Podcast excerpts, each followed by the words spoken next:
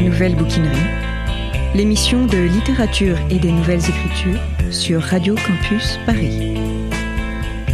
Une heure de découverte et d'exploration en territoire de la langue française.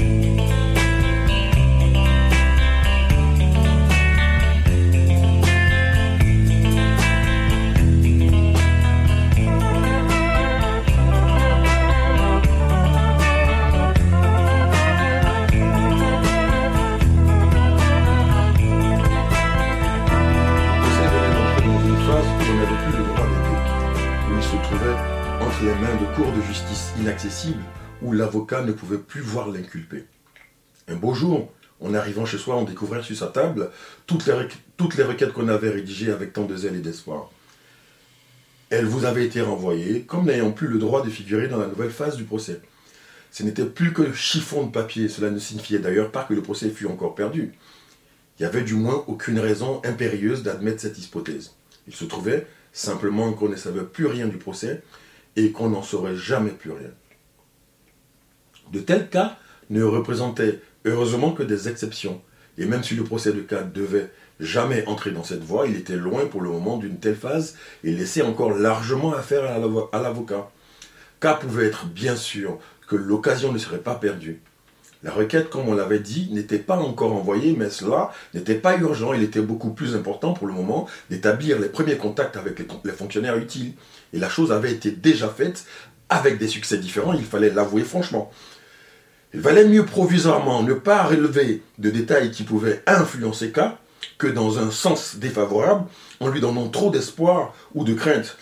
Qu'il lui suffit de savoir certains fonctionnaires, qu'il lui suffit de savoir que certains fonctionnaires avaient fait preuve du plus grand empressement et s'étaient prononcés de manière très favorable alors que d'autres s'étaient montrés moins favorables, n'avaient pas refusé leur aide. Au total, le résultat était donc satisfaisant mais il ne fallait pas en tirer de conclusion, car toutes les négociations préliminaires commençaient de la même façon, et ce n'était que par la suite des débats qu'on pouvait voir si elles, avaient servi. En tout cas, rien n'était perdu, et si l'on pouvait réussir malgré, tout à gagner le chef de bureau, diverses démarches avaient été entretenues dans ce sens, la plaie serait nette, comme disent les chirurgiens, et on pourrait ensuite, et on pouvait, et on pourrait attendre la suite avec confiance.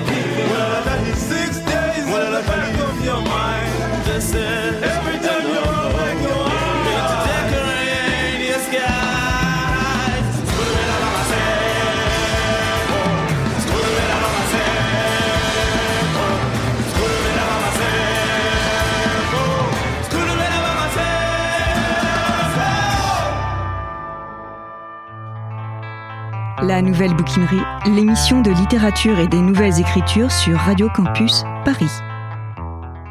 Aujourd'hui, la Nouvelle Bouquinerie accueille Gauze et Jennifer Richard, avec qui nous parlerons respectivement de Camarade Papa et d'Il est à toi ce beau pays, en compagnie de lecture de Sylvie Debrun, qui lira Franz Fanon écrit sur l'aliénation et la liberté. Nous écouterons également Hélène Bessette, N'avez-vous pas froid, et une chronique d'Antoine Volin-Logeret portant sur Hildegarde de Bingen.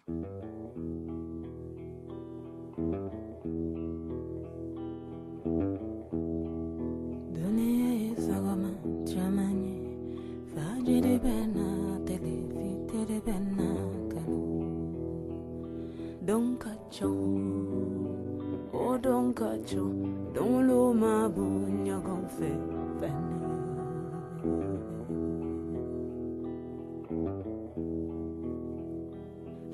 telebefo manyungako teleko bane telebefo nitsadia teleko ben telebefo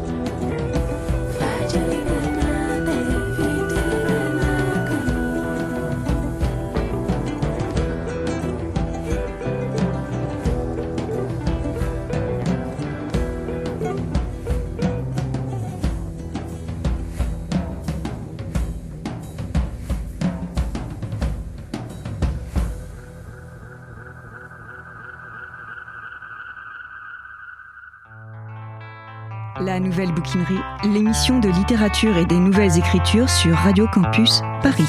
On ne se défie pas si facilement de son éducation, et Werner, pour l'instant, ne pouvait que relativiser. Si les nègres n'étaient pas d'aussi mauvais bougres qu'on le disait à table, ils ne considéraient pas non plus comme des égaux. Si Dieu avait voulu l'égalité, se disait-il, il l'aurait rendu plus manifeste. Charlotte a raison, dit Daniel à sa mère en se servant du vin. Contrairement à toute attente, la population des gens de couleur ne décroît pas. C'est pourtant ce que Darwin nous annonçait, le déclin des espèces faibles. Pourquoi diable sont-ils toujours aussi nombreux? Ils ne sont peut-être pas si faibles que cela, hasarda Samuel.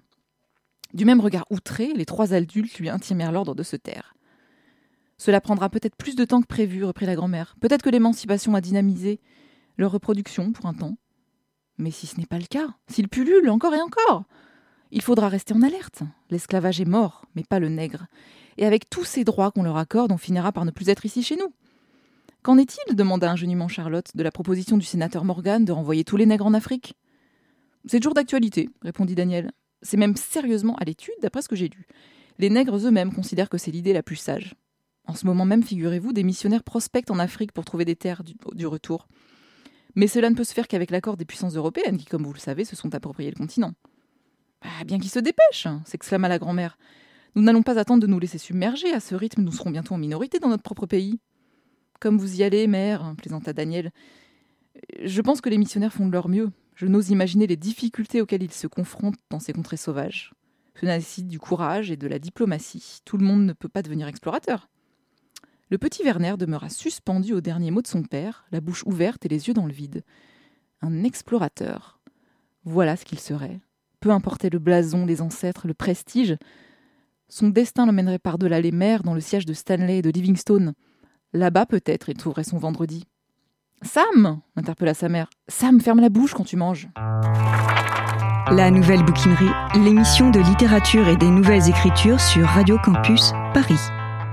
Fanon, euh, Fanon dans Les damnés de la Terre, que tu as dû lire, euh, c'est c'est un texte qui est très compliqué, que j'aime pas forcément en soi, mais je, je trouve que la démarche de Fanon, elle est universelle, c'est-à-dire qu'il dit le, la lutte, elle doit se faire tous ensemble, elle doit se faire contre l'opprimé, et pas contre, euh, enfin, contre l'oppression, et pas contre l'oppression du noir. Euh, et quand tu lis la préface de Sartre, je me dis, mais il a rien compris. C'est incroyable. Est-ce qu'il l'a lu? Qu'est-ce que Fanon a pensé de cette préface? Enfin, Je crois qu'il est mort avant de la lire, en fait, Fanon, il me semble. Euh, et je trouve ça euh, très restrictif. Et quand tu as un Sangor ou un Césaire qui te parle de la négritude, bon, bah, ça passe parce qu'ils sont noirs. Mais quand Sartre s'approprie ces mots, on voit toutes, je trouve, toutes les limites de ce concept. Parce que dans la bouche d'un blanc, c'est plus possible. Et donc, ça veut dire que cette conception, cette je trouve, ghettoisation culturelle, euh, moi je trouve qu'elle est restrictive. Et je trouve qu'on est dans un pays qui est formidable, mais que la ségrégation, elle se fait économiquement avant tout. Et qu'il se trouve que cette économie, euh, cette ségrégation économique, elle retombe en premier lieu, en effet, sur, euh, sur des minorités, que ce soit ethniques ou sexuelles. Bien sûr, la femme n'est pas une minorité sexuelle, mais en fait, elle est considérée comme ça euh, dans le pouvoir économique.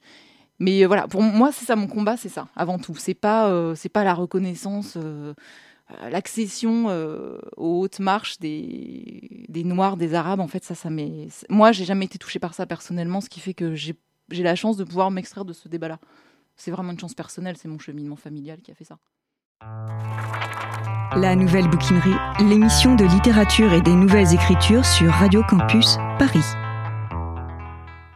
Nous avions entre-temps étudié en profondeur notre service, le caractère des malades qui l'occupaient et, à l'extérieur, leur milieu d'origine. Nous avions naïvement pensé notre division comme un tout et avions cru adapter à une société musulmane les cadres d'une société occidentale à évolution technique déterminée. Nous avions voulu créer des institutions et nous avions oublié que toute démarche de ce genre doit être précédée d'une interrogation tenace, concrète et réelle des bases organiques de la société autochtone. À la faveur de quels troubles du jugement avions-nous cru possible une sociothérapie d'inspiration occidentale dans un service d'aliénés musulmans? Comment une analyse structurale était-elle possible si on mettait entre parenthèses les cadres géographiques, historiques, culturels et sociaux? Deux explications peuvent être proposées. Petit 1. D'abord, l'Afrique du Nord est française et véritablement on ne voit pas, quand on ne cherche pas, en quoi l'attitude doit être différente d'un service à un autre. le psychiatre, réflexivement, adopte la politique de l'assimilation.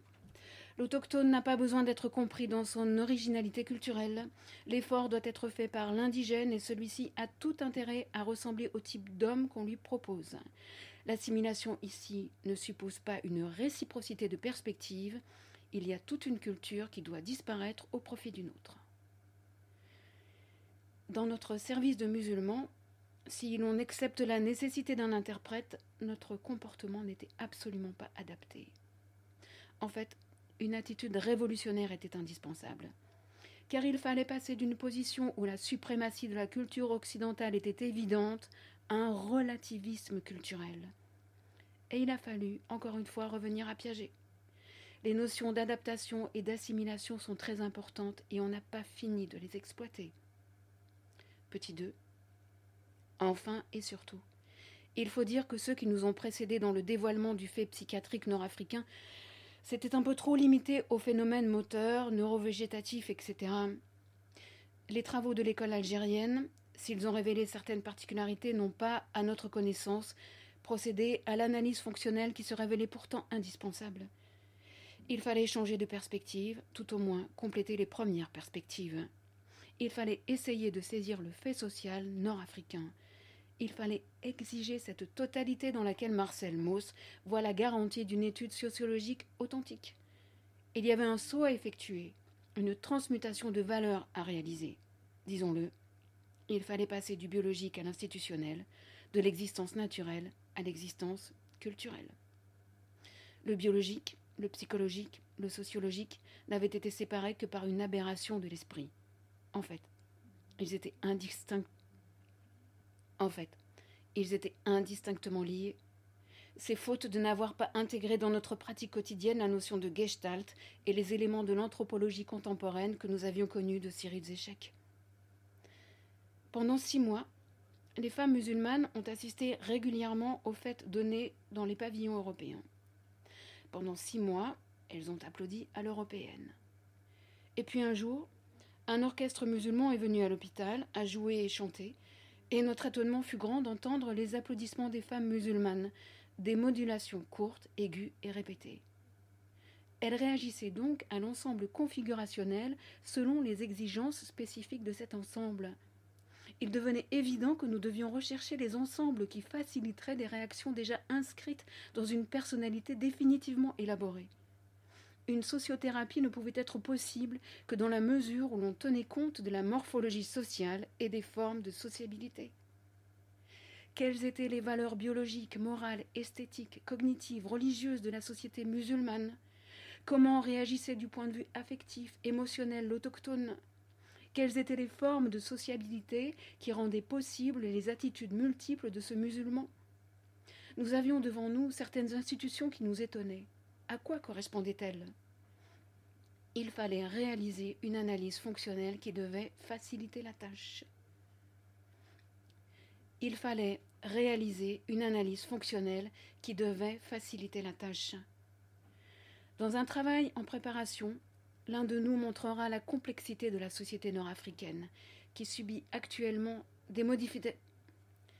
Dans un travail en préparation, l'un de nous montrera la complexité de la société nord-africaine, qui subit actuellement des modifications structurales extrêmement profondes. La Nouvelle Bouquinerie, l'émission de littérature et des nouvelles écritures sur Radio Campus Paris. Moi, mon influence est civilisationnelle en fait. Euh, je suis le fruit de, de deux civilisations. Donc, euh, une civilisation qui, ne juge pas nécessaire d'écrire des lettres, de mettre de la, pensée sur papier, euh, parce que c'est un peu discriminant de le faire. Et, une autre civilisation qui accepte ça. La distinction par les lettres et tout ça, c'est un truc, c'est un truc, c'est fait pour les bonnes gens, c'est fait pour, tu vois. Donc je viens, je viens donc à, à gauche, il y a la civilisation occidentale, euh, donc qui fabrique le savoir pour des élites systématiquement. Il n'y a même pas de discussion. L'école obligatoire en France, ça date de 200 ans seulement, même pas 150 ans. Et, euh, en face, il y a une civilisation africaine, on va dire, je préfère dire négro-africaine, qui, euh, met le savoir dans le son. Dans le son, l'oralité, la capacité d'expression orale. Et là, c'est moins discriminatoire en fait. C'est vraiment donc le, le- la manière de passer des idées est dans le son quoi. Donc c'est personne ne personne ne peut arrêter un son techniquement. Et, euh, et il suffit juste dans une euh, assemblée de savoir de voilà de savoir parler, de connaître deux trois codes. Et puis, euh, et puis on est considéré comme étant dans, dans l'intelligentsia. Il n'y a aucune école qui valide ça, sauf celle de ce que tu vas exprimer là au moment. Donc les deux, ces, deux civilisations-là, en moi, donnent quelque chose qui, euh, enfin, dans les, deux, dans les deux cas en tout cas, euh, que- ce soit dans le cas de- du papier ou dans le cas de l'oralité, on recherche toujours la subtilité. Re- C'est ça l'idée. Tout le monde a exactement la même intelligence en fait. Et euh, sur une discussion, euh, on comprend très vite ce que pensent les uns et les autres. Ce qui va rendre le truc passionnant, c'est la manière dont tu vas développer ton, ton, ton argumentaire ou bien ta, ton conte, des choses comme ça. Et dans les deux cas, on, on en appelle à cette subtilité, à cette recherche du beau et du ravissement. Donc moi je joue des deux. Donc je me considère influencé un peu par des lectures, par, ouais, de- par pas mal de lectures occidentales, mais par aussi beaucoup d'oralité, beaucoup d'oralité, de cosmogonie euh, négro-africaine. Lesquels en particulier? Bah, euh, euh, en Occident, ce sont celles qui sont au carrefour, toujours de plusieurs civilisations. Par exemple, pour moi, je considère que Ro- on n'a pas fait mieux en expression écrite que Romain Gary, en, expression romanesque, parce que lui-même est au carrefour de beaucoup de civilisations. Derrière lui, il y a, tous, ces auteurs, africains, euh, négro-africains d'Afrique de l'Ouest et d'Afrique centrale des années 50, qui sont comme euh, Romain Gary, au carrefour de plusieurs civilisations. Soyinka, Chinois Chébé, euh, Bernard Dadier, pas Senghor, Senghor c'est un gars du 16e arrondissement. Amadou Ampateba Ampateba, c'est un agent colonial. Euh, euh, Kourouma, Kourouma, Charles Nocan, des, des gens comme ça. Massan Makan Diabaté. Euh, ils sont, ils sont pas, en- ils sont, c'est toute une gé- génération assez particulière qui est au carrefour des deux civilisations, qui est au carrefour des deux civilisations et qui utilise la langue comme ils veulent en fait. Ils, ils- ils savent qu'une langue n'est pas faite euh, pour être codifiée dans des, livres, comme Romain Gary. Voilà et donc qui savent en faire ce qu'ils veulent. Donc cela m'influence énormément après. Après, bon, après je lis pas mal, hein, je lis de tout, je lis tout, quoi, scientifique, roman. Je fais des études de biochimie, donc ça, aide à lire euh, n'importe quoi. La langue, comment elle se joue à l'intérieur de, ton corps quand tu, écris? Est-ce que, tu es bougé? T'as La langue, elle se bouge en toi euh, Ou elle passe plus par la tête Comment tu la décrirais, ta langue? Non, non, elle passe, elle, passe par la tête, ça, ça c'est clair, elle passe vraiment par la tête. C'est le, c'est la parole, enfin le, le sujet, ce que je veux dire là, qui, qui bouge dans mon ventre. C'est ce, que- je veux dire qui bouge dans mon ventre, mais le, geste d'écriture est très pensé. Et une fois qu'il est, qu'il est posé sur le papier, en fait, l'idée c'est c'est dehors que je le fais résonner. Et donc lui, son devoir ce sera de faire bouger celui qui va lire. C'est pas moi que ça fait bouger. Moi, je le fais, je fais en sorte qu'il bouge celui qui va lire. Moi, ça, moi, les idées me font bouger, mais je pense que ça suffit pas pour faire comprendre à celui qui va lire. Voilà, donc, donc l'écriture, ouais, ça rock quoi. C'est fait pour rocker les autres. Et euh, moi, en tant qu'auteur, ce qui me rock, vraiment, ce qui me fait vraiment bouger quoi, c'est quand je vois les autres bouger à mon tempo. Voilà. Qu'est-ce que ce serait la description de ton tempo? Bah, c'est le rythme d'une phrase. C'est, vachement. Comment dire Ça sonne, quoi. Une phrase, ça sonne. Une phrase, à la base. À la base, c'est un son. Donc, donc il faut lui donner tout ça, quoi. Il faut lui donner, au-delà des règles, il faut lui donner tout ça d'abord. Il faut lui, il il faut lui accepter qu'elle soit comme ça, en fait. Et puis après, tu la balances, en fait. Quand tu la balances, tu vois que ça fait balancer les gens. Voilà, même là, en ce moment, quand je parle, je sais pas tout à fait ce que je vais dire après, mais je sais qu'il faut que ça, ça, quoi. Je peux parler des heures comme ça, à ne rien dire, mais à être agréable à écouter juste parce que euh, je sais faire bouger les mots ou que je, sais les enchaîner plus ou moins, même en hésitant. Tu vois, c'est simple, c'est naturel. On est tous comme ça, hein. Ce n'est rien d'exceptionnel. On est tous c'est- Personne, personne n'a inventé la musique. Tu vois? Personne n'a vraiment inventé euh, le sens des mots qui sortent de la bouche avant de. Ils sont là, ils sont, ils sont en permanence des potentiels. Donc voilà, on est en permanence des potentiels. Il y a, des, syllabes que tu ne sais pas prononcer du tout, alors qu'on est doté du même organe. Tu vois? Euh, Voilà, donc. euh, mais, c'est en toi. À, nous deux à la naissance, si moi je né en France ici, bah voilà, c'est au moment où on est tous les deux, c'est un potentiel pour tous de pouvoir prononcer n'importe quelle syllabe. Après, la société te fabrique, euh, te, guide vers un- une façon de prononcer les mots. Moi, je m'appelle, mon nom par exemple, de, mon nom à l'état civil, c'est Bakabrédé. Voilà, ça c'est mon nom à l'état civil. Mon grand-père, s'il si, s'il entend qu'on m'appelle Bakabrédé, en fait, il va jamais savoir que c'est de moi qu'il s'agit. Alors comment il le dirait, son grand-père? Baka Bredde. Tu vois Et, l'un des grands péchés de l'Afrique euh, euh, moderne, je dis jamais coloniale, l'un des grands péchés de l'Afrique moderne, c'est d'avoir accepté la francisation de leurs noms, au nom de la facilité de les écrire. On n'est pas responsable du choix euh, de l'alphabet romain. C'est un truc pauvre euh, l'alphabet romain. Mais tout le monde sait ça, hein. c'est super pauvre, parce que c'est un truc élitiste. L'idée de l'alphabet, c'est de fabriquer des, des codecs que le lecteur euh, va décoder en fonction de l'assemblage de, de ces 26 signes. Tu vois, c'est très réduit. Les 5 dixièmes, de, les 9 dixièmes de la planète parlent autrement. Les Chinois, les Africains, il y a les, Sud-Américains, euh, pas les Sud-Américains espagnols, là, mais les vrais, ceux qui étaient là-bas avant que les Espagnols arrivent. Tout le monde parle avec de la tonalité, donc du son. En BT, CK, ça veut dire le riz. Mais CK, ça veut dire tout de suite. Donc en, démonstration romaine, tu vas utiliser exactement la même chose. Tu vois Et nous, alors que ça n'a pas du tout le même sens. Et le grand péché euh, originel de l'Afrique moderne, c'est d'avoir accepté justement la simplification au nom de l'état civil des noms des gens, et euh, au nom de l'état civil français des noms des gens et des, et, des, et des mots de la vie de tous les jours. Est-ce que l'état civil, c'est pas tout simplement le pouvoir qui a besoin de ranger les gens pour les contrôler? Ben voilà, ben, il- qu'il qu'il fasse ça, mais euh, les, autres, qu'est-ce qu'ils font? Enfin, nous, on, on s'en fout, eux, ils rangent. Et puis nous, on continue de vivre, on continue de se parler entre nous, tu vois? Et on aurait, on aurait juste pas dû accepter ça. Ça fait que ça donne, ça donne, des, ça donne des négros, euh, ça, donne des, ça, donne, des négros quand même schizophréniques, quoi. Tu, un nom, c'est une vibration sonore qui est collée sur un individu, tu vois? Euh, Si tu t'appelles Baka Balade et qu'on t'appelle Baka Brédé, c'est pas l'intention. Tu vois, donc tu, tu nais avec, euh, tu es schizophrène déjà, avec deux, deux, deux noms, deux, donc deux manières de, de, de- se comporter. Tu sais, que, tu sais que la langue impose l'attitude. Tu vois, quand tu apprends l'anglais, tu, tu, redresses le, tu redresses le dos, tu as presque envie de lever le petit doigt. Quoi.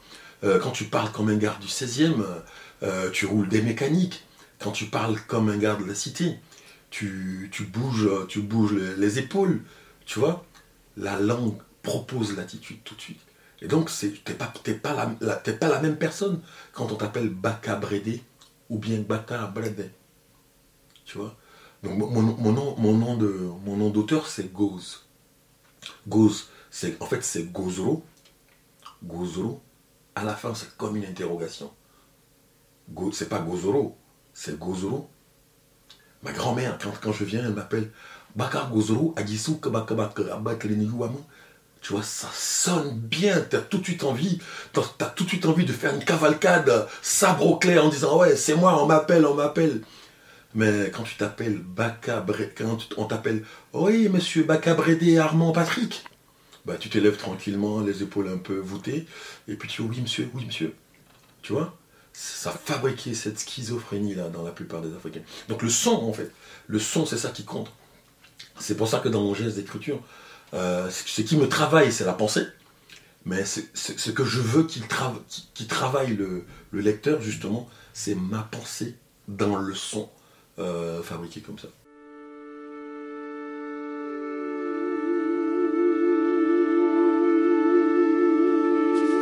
J'habite à côté du paradis, un palais imparfait qui donne sur la guerre.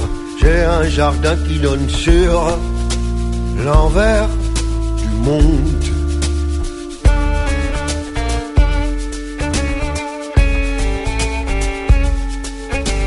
J'y ai planté mes rythmes créoles, des arômes polyrythmiques.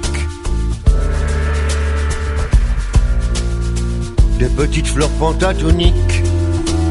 Les beautés sont si fragiles et si secrètes, ont leur façon de se taire,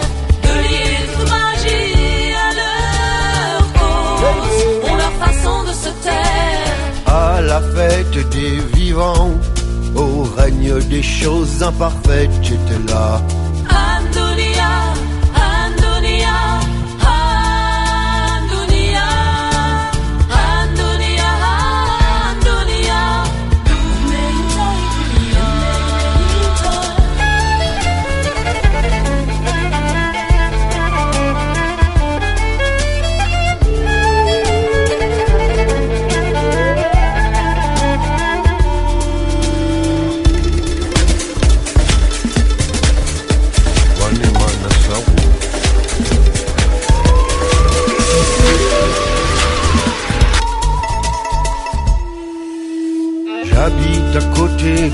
Un palais imparfait qui donne sur la guerre. J'ai un jardin qui donne sur l'envers du monde. J'y récolterai des bouquets d'hymnes, des aurores métisses.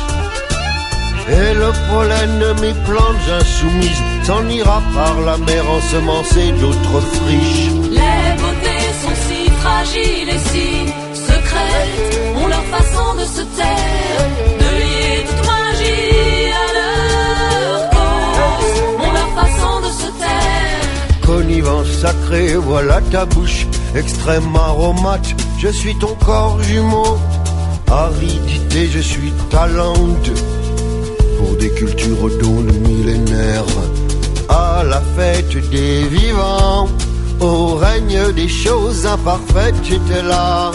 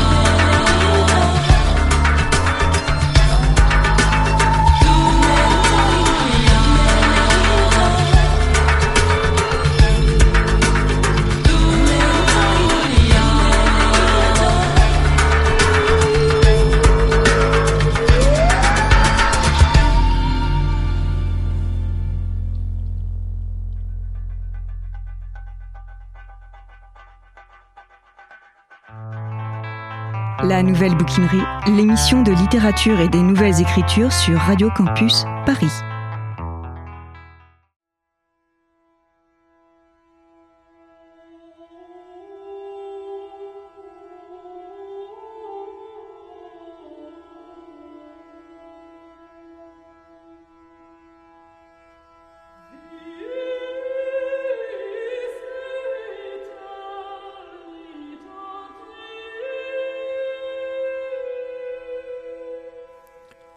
Hildegarde de Bingen, Hildegarde la spirituelle, Hildegarde la musicienne, Hildegarde l'herboriste, Hildegarde la chef cuisinière 5 étoiles. On a voulu faire de cette sainte du XIIe siècle une sorte de Léonard de Vinci version féminine, jusqu'à l'absurde. Huit siècles avant Simone de Beauvoir, certains ont même fait d'elle une féministe. Mais Hildegarde de Bingen, c'est avant tout une figure hors norme, une mystique touchée par la grâce céleste, assaillie de visions qui, de son vivant, a essayé de transcrire son expérience du divin en langage profane et la parole de Dieu en musique. Certains ont tenté d'écrire son histoire. Un auteur a réussi, Léo Henry, qui a publié aux éditions La Volte une somme de 500 pages au titre sobre, Hildegarde.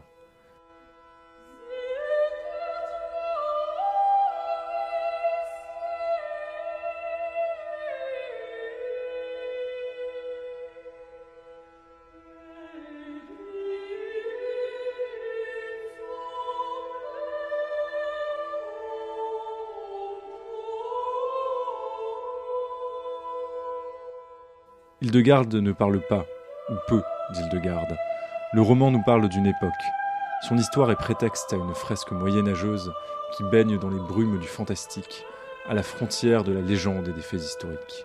Le récit entrelace les vies de plusieurs saintes et d'obscurs martyrs, Elendrud, Cordula, Ursule, et on voyage des rives du Rhin en passant par Rome et Jérusalem.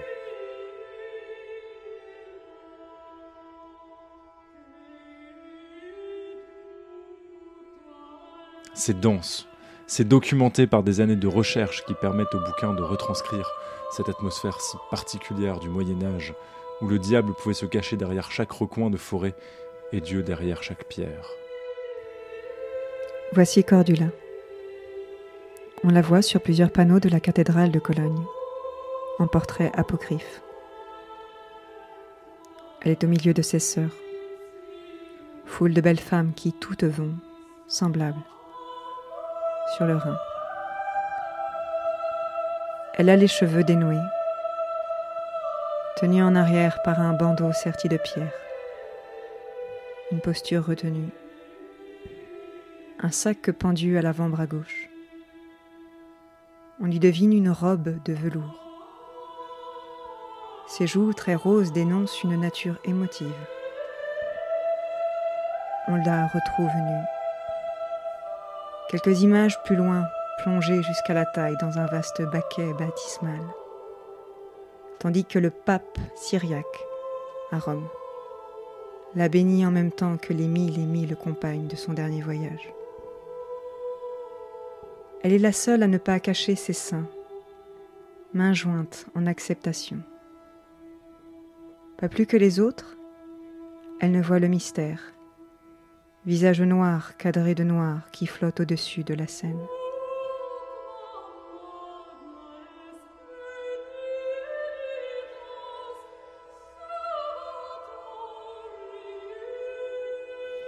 C'est magnifique, c'est un chant d'extase. Hildegarde appelle une lecture à haute voix augmentée des compositions d'Hildegarde de Bingen. En lisant le roman et en écoutant les compositions du Symphonia Harmoniae, on est touché par la manière dont les deux résonnent.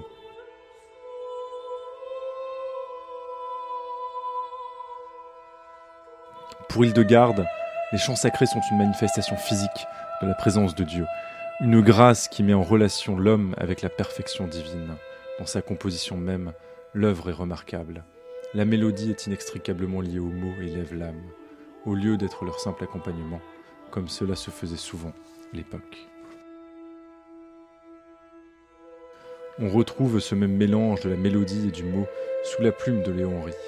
À travers ces récits de témoins, à travers ces mélanges de légendes, de réalités historiques et de théologie, à travers eux, on capte l'atmosphère sacrée où s'est baigné Hildegarde.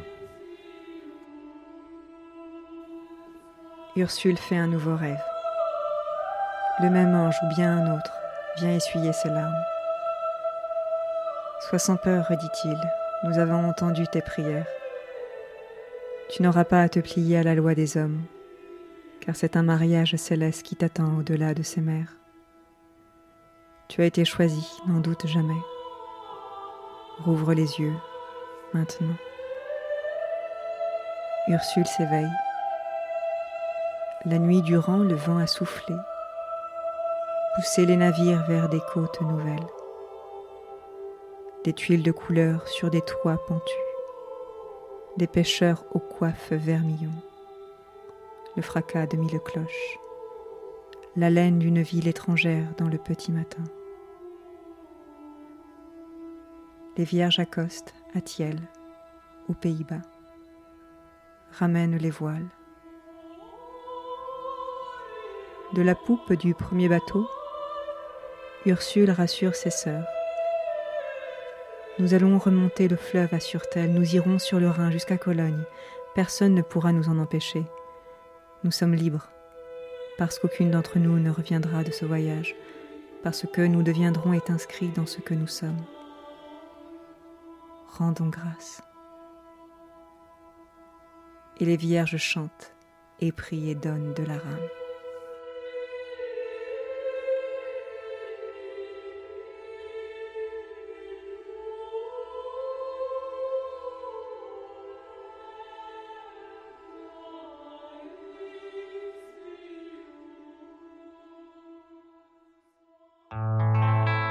La Nouvelle Bouquinerie, l'émission de littérature et des nouvelles écritures sur Radio Campus Paris. Ma chérie. Dans les méandres de moi-même, route sinueuse et blême, à la recherche du peu que tu sais, je réponds. À toi je dis, l'ombre des mots montant de mon cœur à l'esprit, si seul, si loin, évadé et volontaire, isolement voulu, arrêt de vie déterminé, pour considérer soi-même, défaire les erreurs, dénouer les faux liens, refaire au mieux. Que dire si tu ne comprends pas? Quels mots avancer?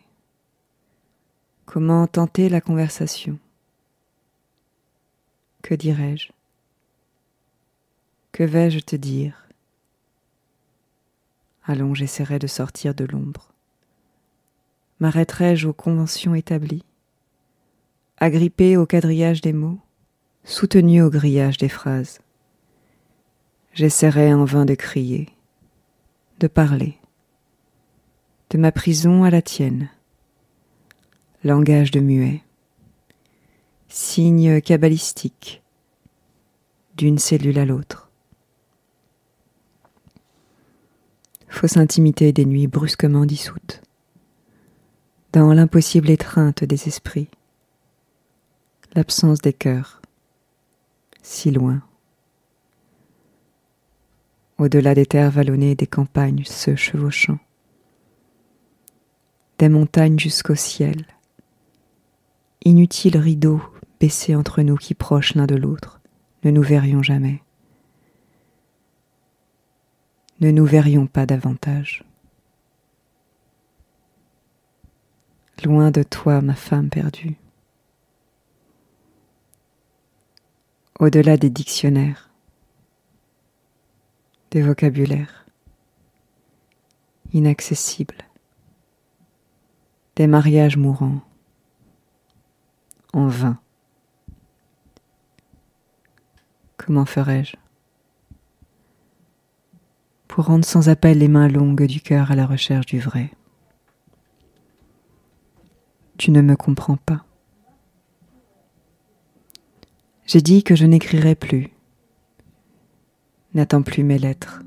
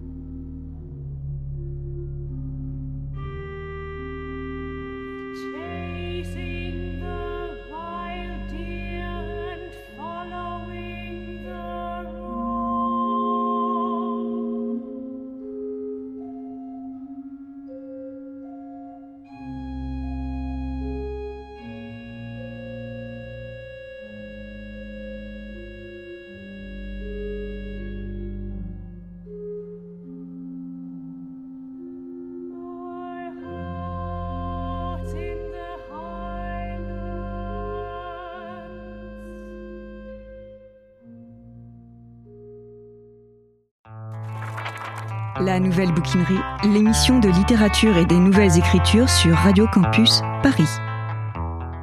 Le jour du départ avec camarade papa, on passe devant la vitrine de Yolanda. Je fais notre signe. Elle regarde ailleurs.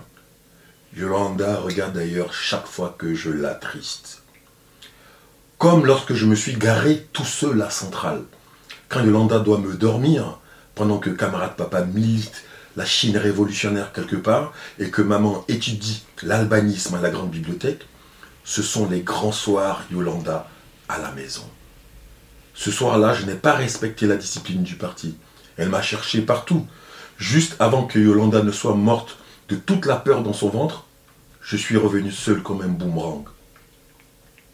Quand elle m'a serré fort sur ses grands bonbons pour messieurs, quand elle m'a serré fort sur ses grands bonbons pour messieurs, j'entendais son cœur battre le grand tam-tam des bonimarans.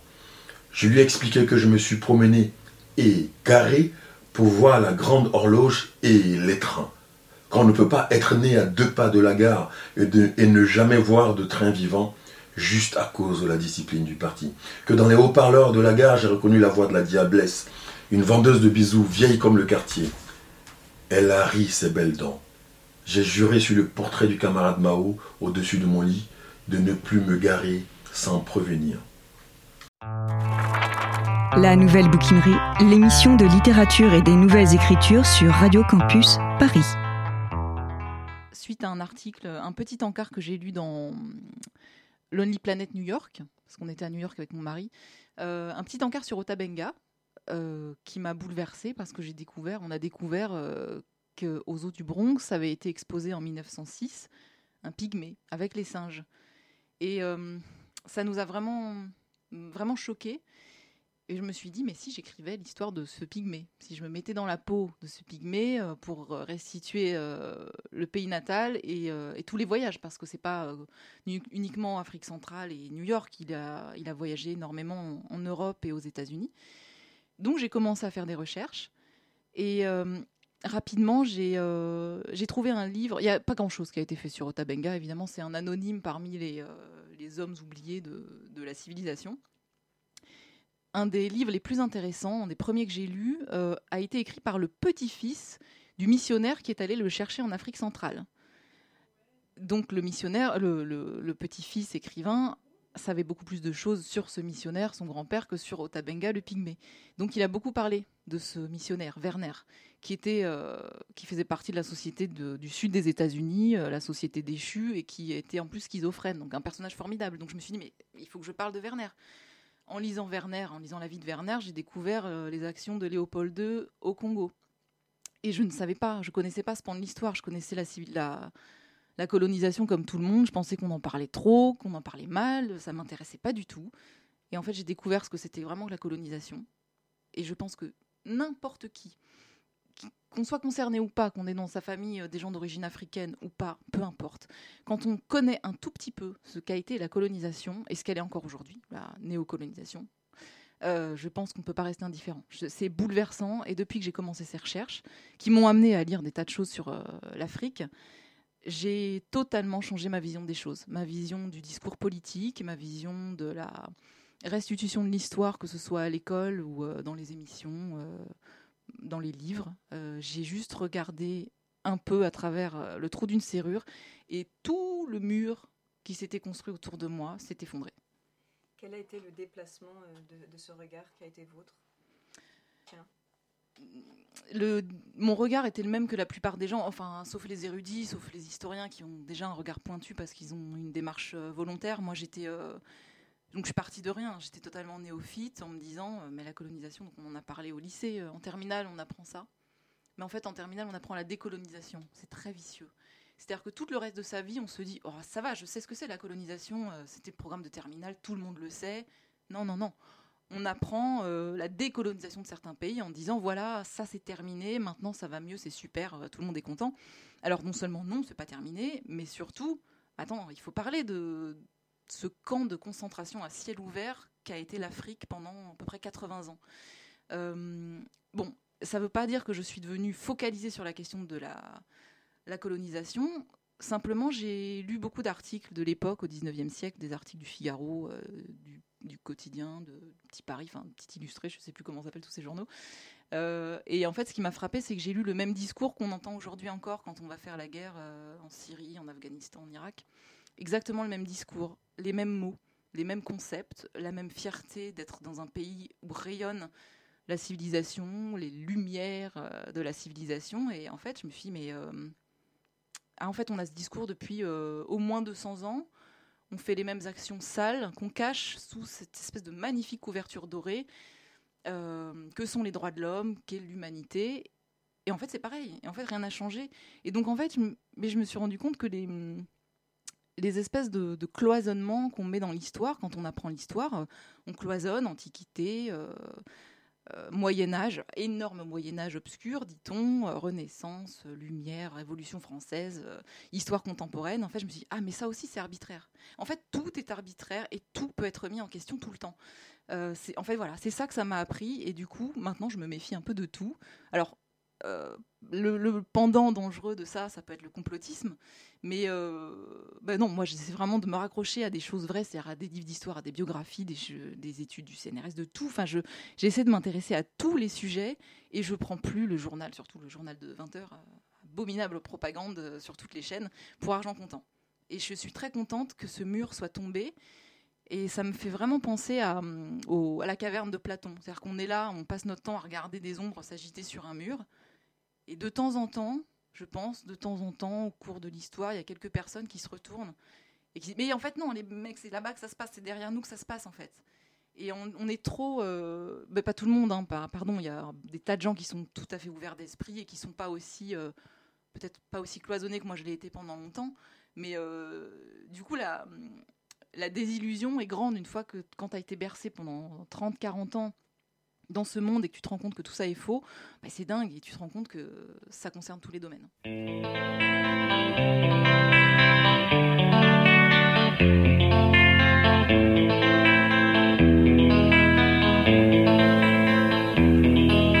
La nouvelle bouquinerie, l'émission